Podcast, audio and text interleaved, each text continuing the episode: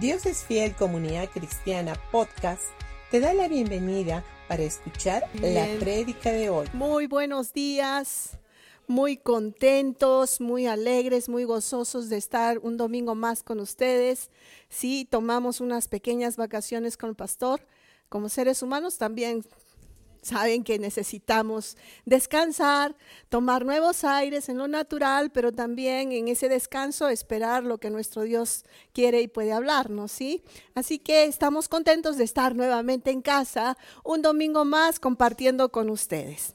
Y esperamos que nos hayan extrañado como también los hemos extrañado. Aquí la hermana Paulita es la primera que desde que me ha visto la he extrañado, la he extrañado y, y- doy gracias a Dios por ese amor. Realmente es de parte de Dios, ¿sí? Así que quiero compartir hoy día la palabra con ustedes y es para mí, como siempre digo, un privilegio poder hablarles de lo que mi papá me está enseñando. Porque para mí es eso. Mi papá me está enseñando y lo que mi papá me está enseñando quiero dárselos a ustedes, ¿sí? Así que vamos a orar. Amado Dios, te damos gracias por este tiempo, gracias papito, porque tú eres tan bueno, Señor, eres tan amoroso con tus hijos, papá. Y acá estamos tus hijos. Gracias por entregarnos a Jesús, gracias porque en Jesús somos completos, en Él todo está completo, está suplido. Y gracias Espíritu Santo porque en este tiempo tú eres el que nos enseñas, el que nos guías, el que nos revelas, el que nos consuelas, el que nos ayudas. Y nos cedemos a ti en este día y, y queremos que tú traigas eh, esa revelación clara y fresca acerca de lo que el Evangelio de Jesucristo es y significa para nosotros. En el nombre de Jesús, amén y amén. Bien, ¿están listos? ¿Están listos? ¿Están preparados? Si pueden, si tienen ahí posibilidad de tomar nota, tomen nota porque esto es parte de un curso que el Señor está trayendo a mi corazón. Al próximo año para las chicas voy a estar dictando este curso y está muy bueno. Se llama La transformación del alma. Vamos a ver cómo lo vamos a dar al próximo año todavía. Así que si quieres, ve alistándote desde ahora porque eh, está tremendo realmente. Pero la enseñanza de hoy se llama No más decepciones. ¿Cuántos de ustedes se han decepcionado? Del gobierno, de la persona que está a tu lado, de ti mismo, de, lo, de, tu historia, de lo que hiciste, de lo que no hiciste. ¿Te has decepcionado o no te has decepcionado? ¿Sí? ¿Sí? ¿Verdad? Nos hemos decepcionado, no una, muchas veces probablemente. Pero no quiero dejarte con eso. A lo que quiero llevarte es a otra cosa.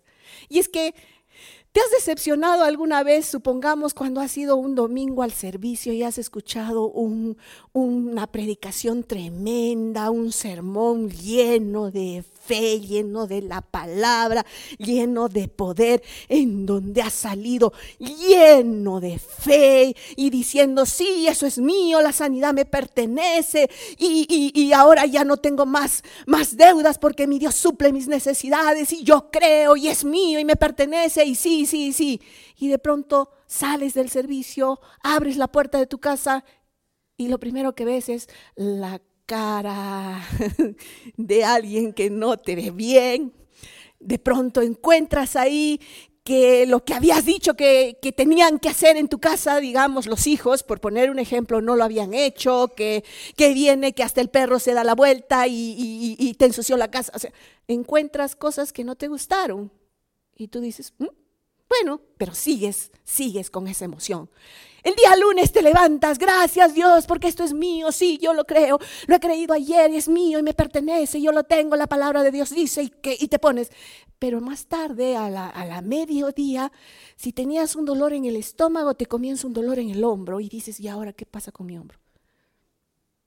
El martes viene y, y tenías que pagar la luz, pero de pronto no tienes con qué pagar la luz y además te traen un recibo más del agua porque no, no te habían cobrado el mes anterior y se te acumuló. ¿Qué va pasando con tu fe? ¿Qué va pasando con tu fe? Digan, sean sinceros. No, no sé, no, no, se va bajando, se va deslizando, se va disluyendo. Correcto. Y entonces el primer día que decías, esto es mío, después dices, "Eh, gracias Dios porque tú suples mis necesidades. Sí, Señor, gracias porque la sanidad me pertenece, pero te vas bajando. ¿qué pasó? Te decepcionaste. Vas bajando los brazos. Y lo peor es que viene sentimiento de culpa y te condenas. Ah, es que no he orado lo suficiente. Ah, es que me falta leer más la palabra. Con sus excepciones, por, supuesto. No quiero decir que todos obramos así o que es malo o que no estás haciendo. Estoy, estoy hablando en, en general. Correcto. Y te comienzas a condenar y te comienzas a decir, ah, no, pues no hice esto, no hice el otro, es que estoy pecando, es que estoy haciendo, es que no cambio todavía, es que esto, es que el otro. Y condenas y condenas y condenas. Y comienzas a culparte. Y después, lo peor es que no solamente te culpas a ti, sino que culpas al que está a tu lado, al que está enfrente de ti. Tú tienes la culpa, por ti no hice, por ti no pude, por ti no esto, tú me haces reaccionar así. ¿Cuántos han dicho eso? Ah, ya, gracias. Digan algo, ouch, lo que sea, pero digan algo. Correcto. Entonces, comienzas a culpar a otros. Y no contento con eso, no contenta con eso, comienzas a decir, ah, entonces es Dios. Dios que no me escucha, Dios que no quiere responderme, Dios que esto, vuelvo a repetir, no es en todos, pero hay casos, se dan casos. Buscas culpable, buscas culpables, buscas eh, quién, quién te, puede dar a, conocer, te puede hacer entender qué es lo que está pasando. ¿Por qué el domingo crees en algo y pasan los días y no está ocurriendo, no estás viendo, no estás viviendo en la manifestación de aquello que creíste y dices, ¿qué pasó? Y dices, ¿qué me pasa?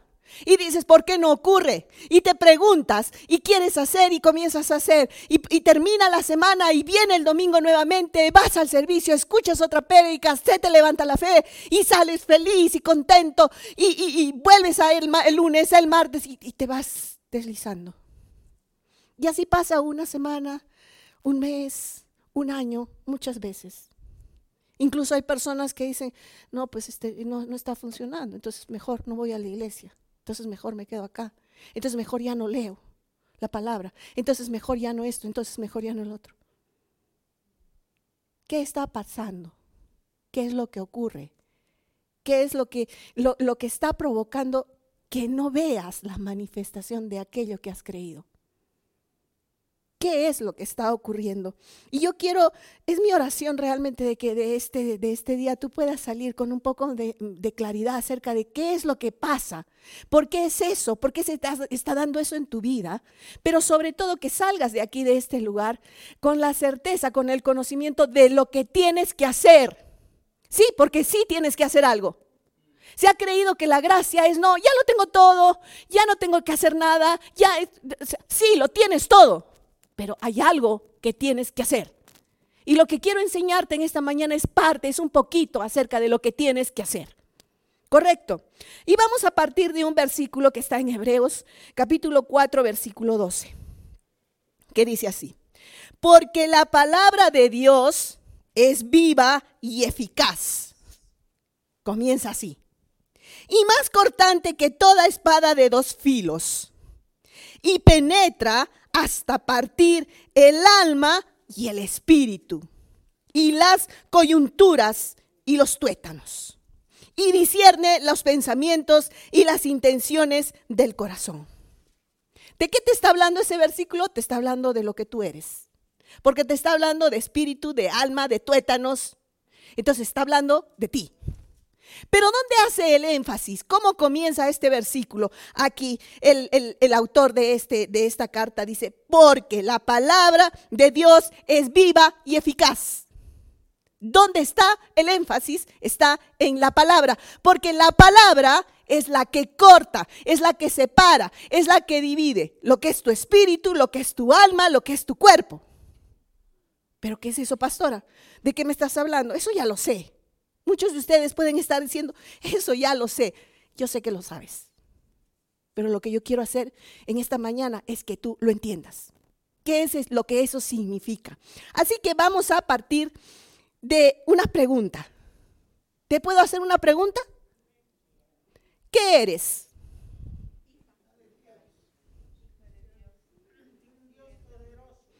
¿Ya? Mujer, ¿ya? Cristiana, ¿ya? Pero quiero que tú te vayas centrando en algo más. La palabra de Dios en Primera de Tesalonicenses 5:23 dice así: "Y el mismo Dios de paz vuelve a repetir, os santifique por completo.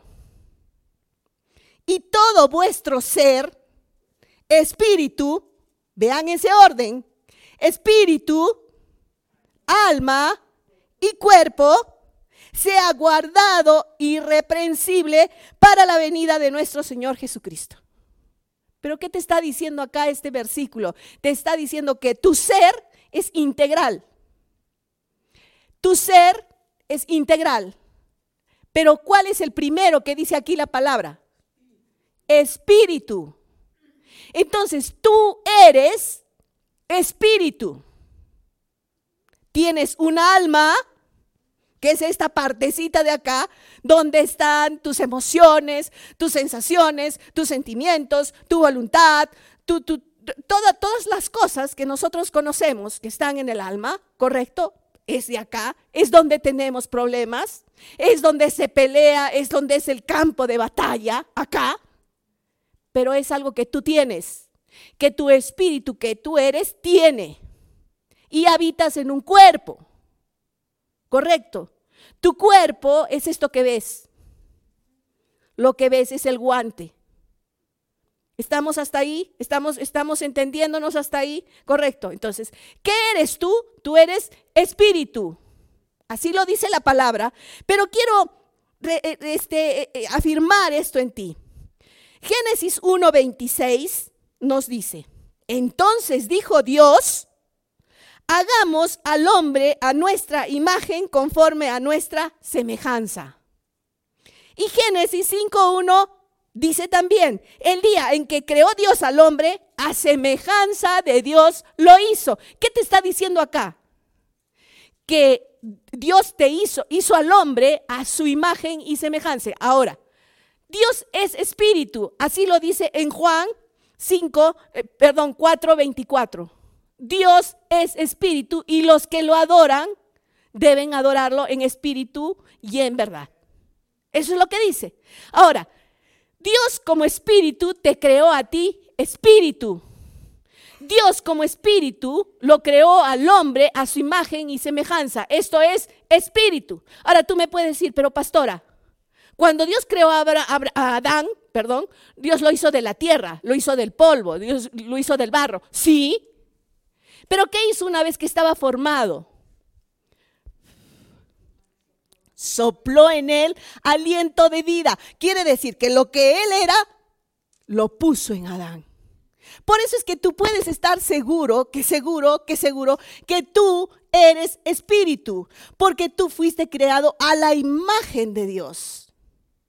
Ahora, tú me puedes decir, pero pastora, ¿y qué ocurrió? Recuerda, Adán fue creado a imagen de Dios. ¿Y qué es lo que perdió? ¿Qué es lo que murió en él cuando pecó? cuando comió la manzana, cuando le entregó a, Satanás todo lo que Dios le había dado. ¿Qué es lo que murió? Murió espiritualmente. Porque recuerdan ustedes, una vez que Adán come del fruto prohibido, ¿qué le ocurre? ¿Muere físicamente? No, ¿verdad? Porque él va y se oculta. Siente vergüenza. Su alma no murió. Sintió vergüenza, sintió pena, porque había decepcionado a Dios. Su alma no murió, él siguió pensando. Su cuerpo no murió, porque él siguió poniéndose las hojas, ocultándose detrás del árbol. Entonces, ¿qué murió en Adán? Su espíritu, aquello que Dios había creado. ¿Y qué es lo que tú heredas? Esa muerte espiritual. Correcto. Es tu espíritu, cuando no has conocido a Jesús como tu Señor y Salvador, tu espíritu está muerto. Pero por eso es que vino tu Jesús. Por eso, para restaurar esa muerte espiritual, para devolverte a ti a la vida, vida espiritual. Lo que Él hizo en esa cruz, lo primero que Él hizo es quitar todos tus pecados, quitar esa naturaleza de pecado y darte la naturaleza suya. ¿Cuál es la naturaleza suya? Espíritu. Es la naturaleza de Dios la que tú tienes. ¿Eso es un hecho? Sí, pero que no lo veo, pero es un hecho. Es una verdad este, posicional, es una realidad posicional. Tú tienes esa realidad. Tú eres espíritu y ese espíritu al nacer de nuevo es uno con Dios. Dios es espíritu, tú eres espíritu, eres uno con Dios. Y entonces, si eres uno con Dios, Deja de estar pensando, deja de estar creyendo de que te vas a separar de Él. Recuerda, Dios pagó por ti el mayor precio. Dios pagó por ti el precio de su Hijo. Su Hijo muerto, su Hijo el perfecto, Él murió por ti para que tú pudieses estar así con Dios. Entonces tú estás así con Dios. Siempre. Pero que peco, pastora, tu espíritu es uno con Dios. Pero que me equivoco, pastora, tu espíritu es así, uno con Dios. ¿Y qué pasa con mis pecados? Después lo vamos a tratar, no es el punto hoy día. Hoy día el punto es que tú salgas de aquí, de este lugar, sabiendo y reconociendo que eres uno así con Dios. Y si eres uno así con Dios, porque lo espiritual se pega a lo espiritual, por ese amor con que Él pagó el precio, con que Él te unió, te puso en un lugar. ¿Cuál es el lugar que tienes? ¿No dice sentado a la diestra del Padre? En Cristo Jesús. ¿Ese lugar es real? Ese lugar es real, espiritualmente hablando. Espiritualmente hablando, ese lugar es real. Lo, lo, que dice la palabra en Romanos, que el pecado no tiene dominio sobre ti, es real. Es real, porque Jesús llevó todos tus pecados y te dio a ti una nueva naturaleza. El que, el que diga, todo lo puedo en Cristo que me fortalece, ¿es real? ¿Por qué? Porque tú estás en Cristo Jesús. El que diga la palabra, todas mis necesidades son suplidas conforme a sus riquezas en gloria en Cristo Jesús, ¿es real? Es real, espiritualmente hablando.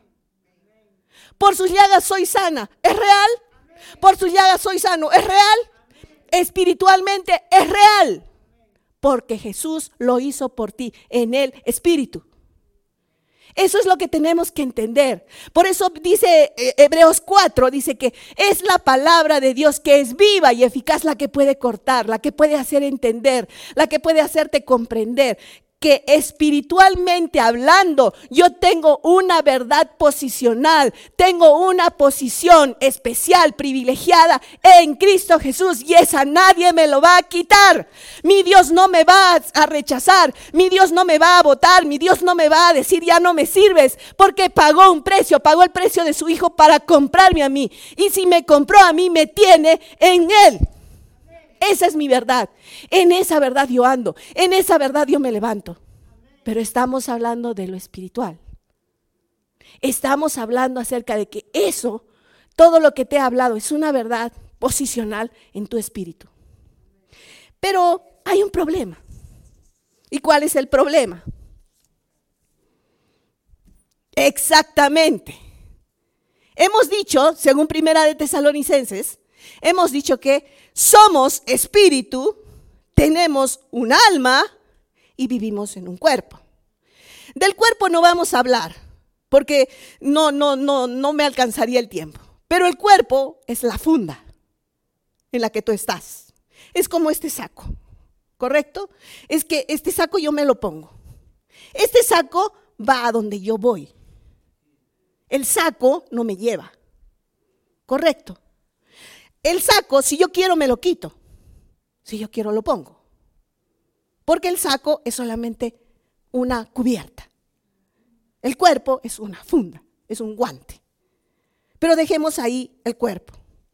De quien vamos a hablar en esta mañana es de nuestra gran amiga, el alma. Esa alma que nos da tantos problemas. ¿A cuántos les ha dado problemas su alma?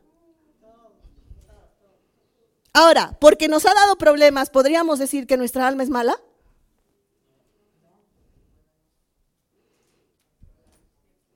Por eso, pero primero tienes que saber eso. Dice la palabra de Dios que cuando Dios creó todo lo que creó, lo vio y después dijo, todo es bueno y bueno en gran manera. Si Dios te creó a ti, espíritu, que tienes un alma y vives en un cuerpo, quiere decir que tu alma es buena. Tu alma, si Dios la creó en ti, es para que sea buena, es para que dé frutos buenos, es para que funcione adecuadamente de acuerdo a como Dios quiere que funcione, a como Dios la creó para funcionar. Pero ¿cuál es el problema? El problema o lo malo que se sucede en tu alma son todas la serie de cosas que has permitido, que has dejado entrar en tu mente durante todo el transcurso de tu vida. Por eso es que Dios dice que debemos ser como niños. Los niños, se han dado cuenta ustedes, no tienen un pensamiento, no tienen una mente este, malévola, salvo excepciones. Pero los, los, niños son inocentes, los niños dan, los niños este, son, son, son abiertos. Pero ¿qué pasa mientras vas creciendo? Tú vas permitiendo que muchas cosas vayan entrando en tu mente y en tu mente van a formar velos que no te permiten ver lo que es la verdad. Van a ir formándose y edificándose fortalezas que te van a llevar abajo, que te van a hacer ver las cosas de, de una manera que no es la que Dios dice. Eso es lo malo del alma. Lo que has puesto, lo que has permitido, lo que has dejado. Pero con eso no te estoy culpando, no te estoy condenando, no te estoy diciendo, ya pues ya la hiciste, ya la fundiste.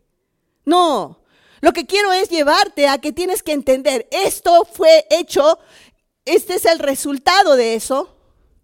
Ahora, ¿qué hago? ¿Qué puedes hacer tú? Me está dando problemas mi alma, entonces... No, ¿verdad? No podemos, no debemos. Me volteo así de cabeza para ver si se salen los, las cosas malas no va a funcionar. ¿Qué sí va a funcionar? Que tú comiences a trabajar con tu alma.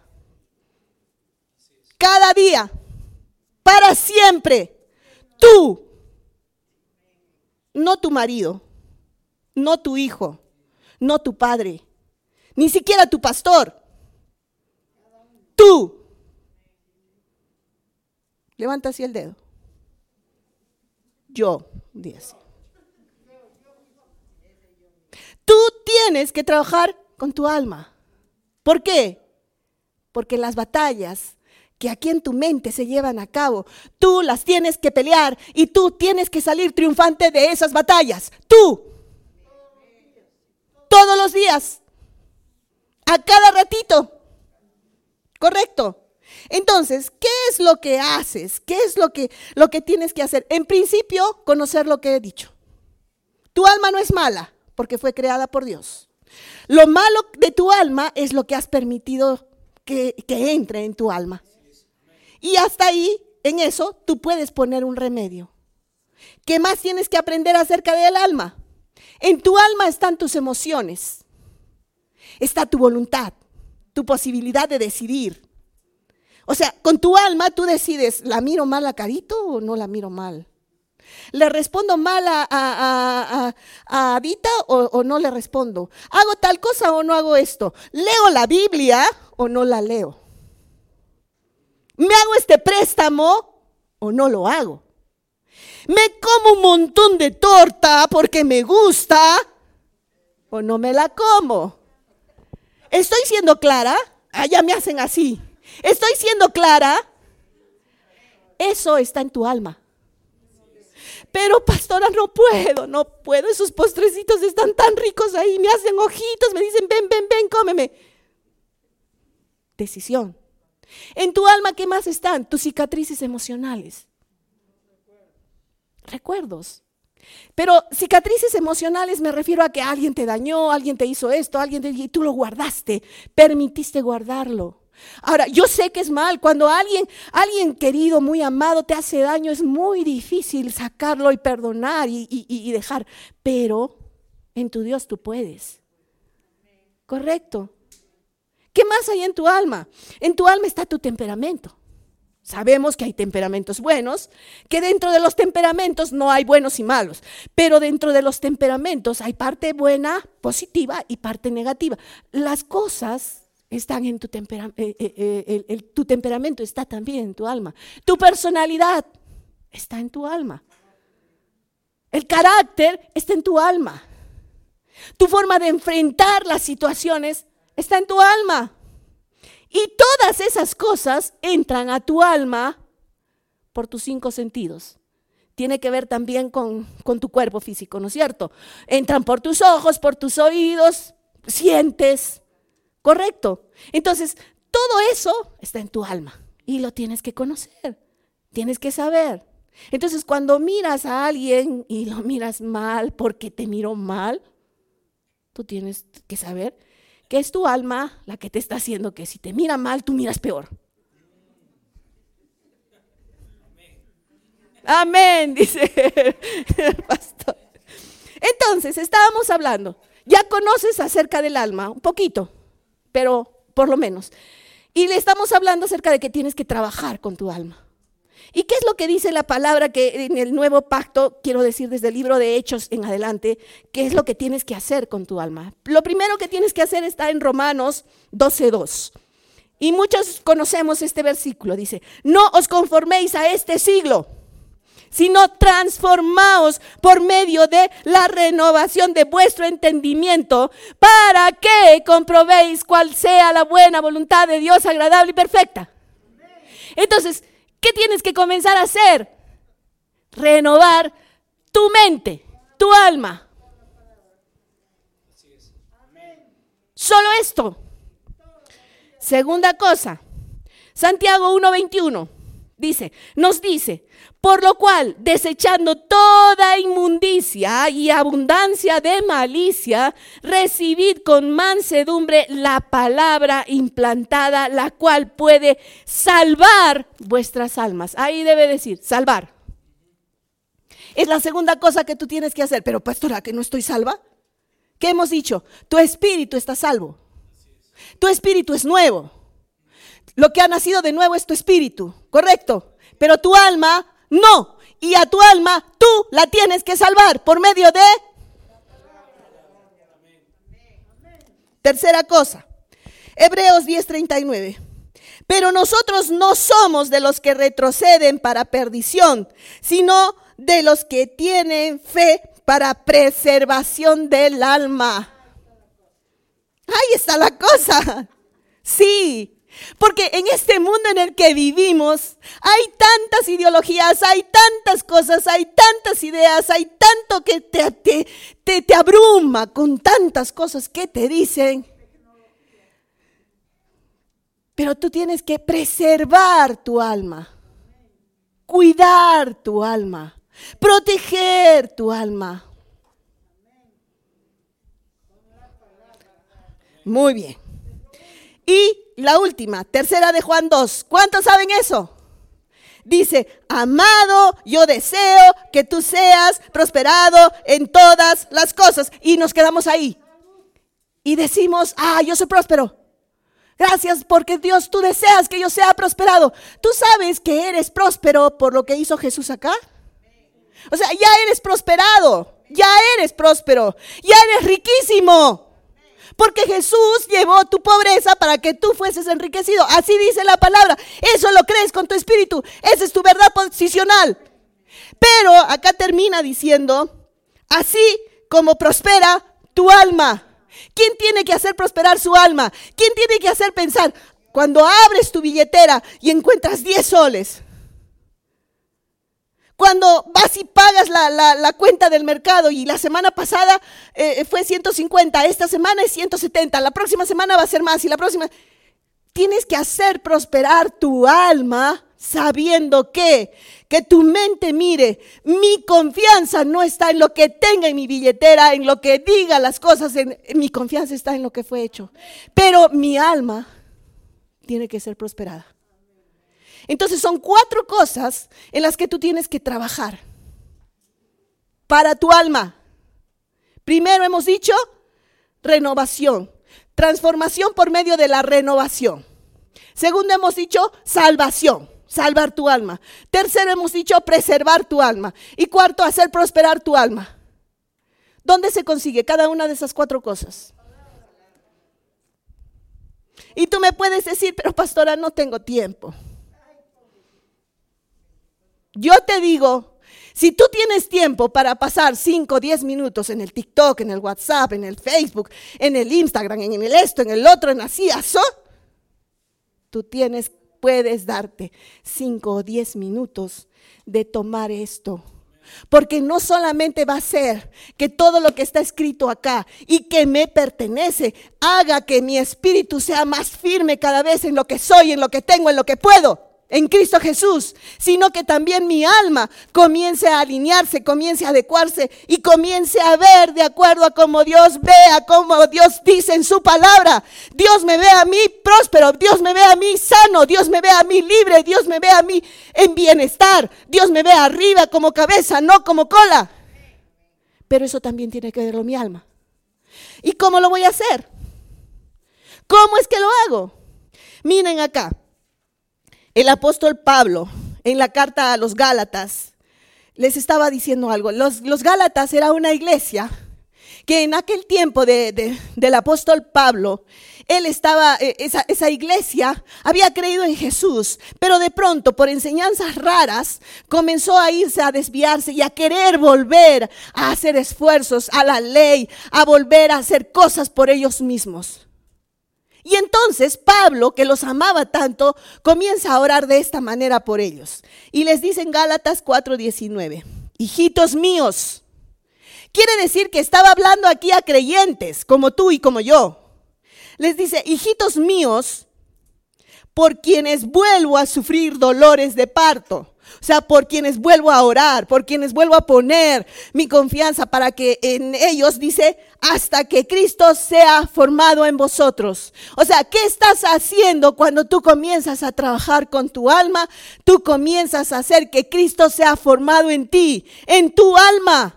Tu espíritu no, porque recuerdas, tú y, el y, Dios que es espíritu son uno, ya son uno, no hay, no hay posibilidad de separación. Dios no te va a dejar, de ninguna manera te va a soltar.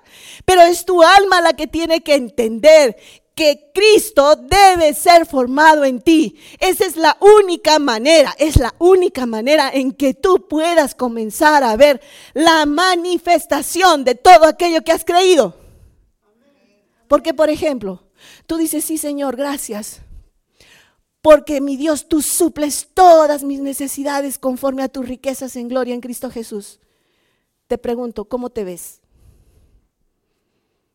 ¿Cómo te ves? ¿Qué te está diciendo tu alma? ¿Qué te está diciendo tu alma? Te está diciendo de pronto, no, pero el presidente está, está peor, el gobierno está peor, el esto está peor, ya me van a terminar el contrato. ¿Eso está diciendo? Trabaja con tu alma. Trabaja con tu alma. Y es bien sencillo. ¿Cómo? Metiendo esto, poniendo esto, leyendo esto. Tú tienes que hacerte un tiempo.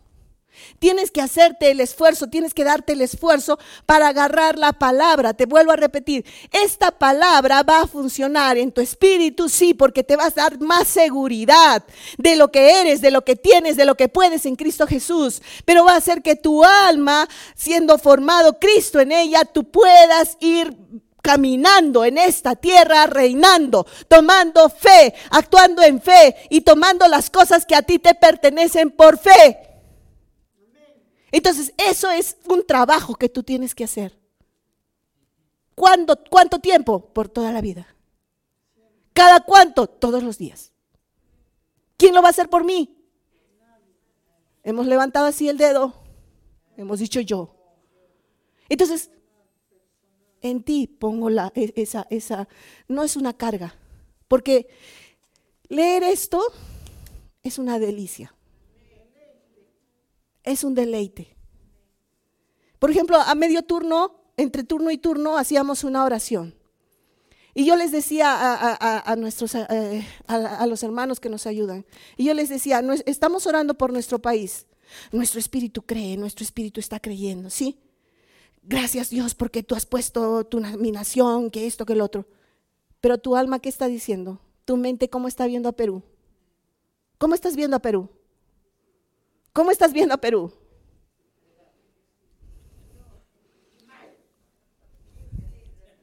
Ahora, yo te pongo esto. Aquí en el Antiguo Testamento, y ahí te voy a llevar, hay poderosísimas historias de cómo Dios obraba para darles victoria al pueblo de Dios. Al pueblo de Dios que le creía. Vueltas a, a los muros de Jericó y los muros ¡bum! caían. Usar antorchas de fuego para derrotar a un enemigo, que, ejércitos se peleen entre ellos, que, se vuelvan ciegos este, los, los, mm, los, que se peleen entre, entre sí, pero que se peleen, que se vuelvan ciegos el ejército enemigo. O sea, cosas sobrenaturales. Y miren, ellos no eran hijos. Tú y yo somos hijos. Tú eres hijo, ¿estás seguro? Tú eres hija, ¿estás segura? ¿Cuánto más tu papá te puede dar? Pero acá tienes que cambiar tu forma de ver. Tu cuerpo está gritando de dolor. Ya, sé, conozco eso. Lo conozco. Pero lo que mi cuerpo sienta no es lo que dice la palabra que Jesús hizo por mí. ¿Y cómo lo hago, pastora? ¿Qué más hago, pastora? Busca la palabra cada día. Pídele al Espíritu Santo que te ayude. Todos los días, todo el tiempo.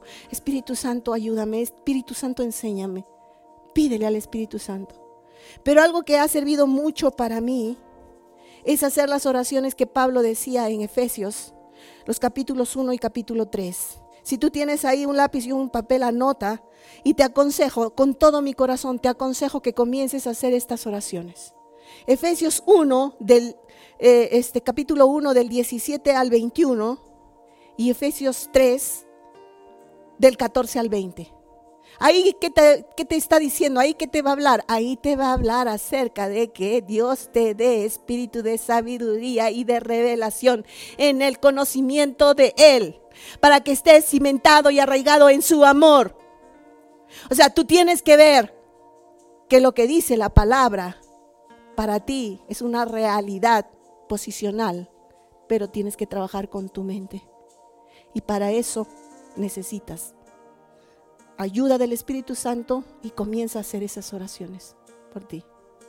Y yo oro, con el pastor oramos cada día por la iglesia. Dios es fiel según estas oraciones, pero también según Gálatas, para que Cristo sea formado en ustedes, para que ustedes puedan entender esto que estamos hablando. Hay un espíritu que es real y que tiene todo, sí, pero tengo un alma en la cual tengo que trabajar. Y espero de todo mi corazón que tú comiences a trabajar. Amén. Vamos a orar. Amado Dios, te doy gracias, Señor, por este tiempo. Gracias Gracias, precioso Espíritu Santo, porque oro que en este tiempo que ellos regresen a, a, sus casas, que tus hijos regresen a sus casas. Tú vas a estar hablándoles, Espíritu Santo. Tú vas a estar revelándoles, Espíritu Santo. Tú vas a estar enseñándoles. Tú vas a estar ayudándoles. Gracias Dios. Es tu obra. Es tu obra está perfeccionándose en ellos. Gracias te doy por cada uno de estos tus hijos que están aquí presentes y por los que nos ven a través de las redes. Y gracias te doy, Señor, también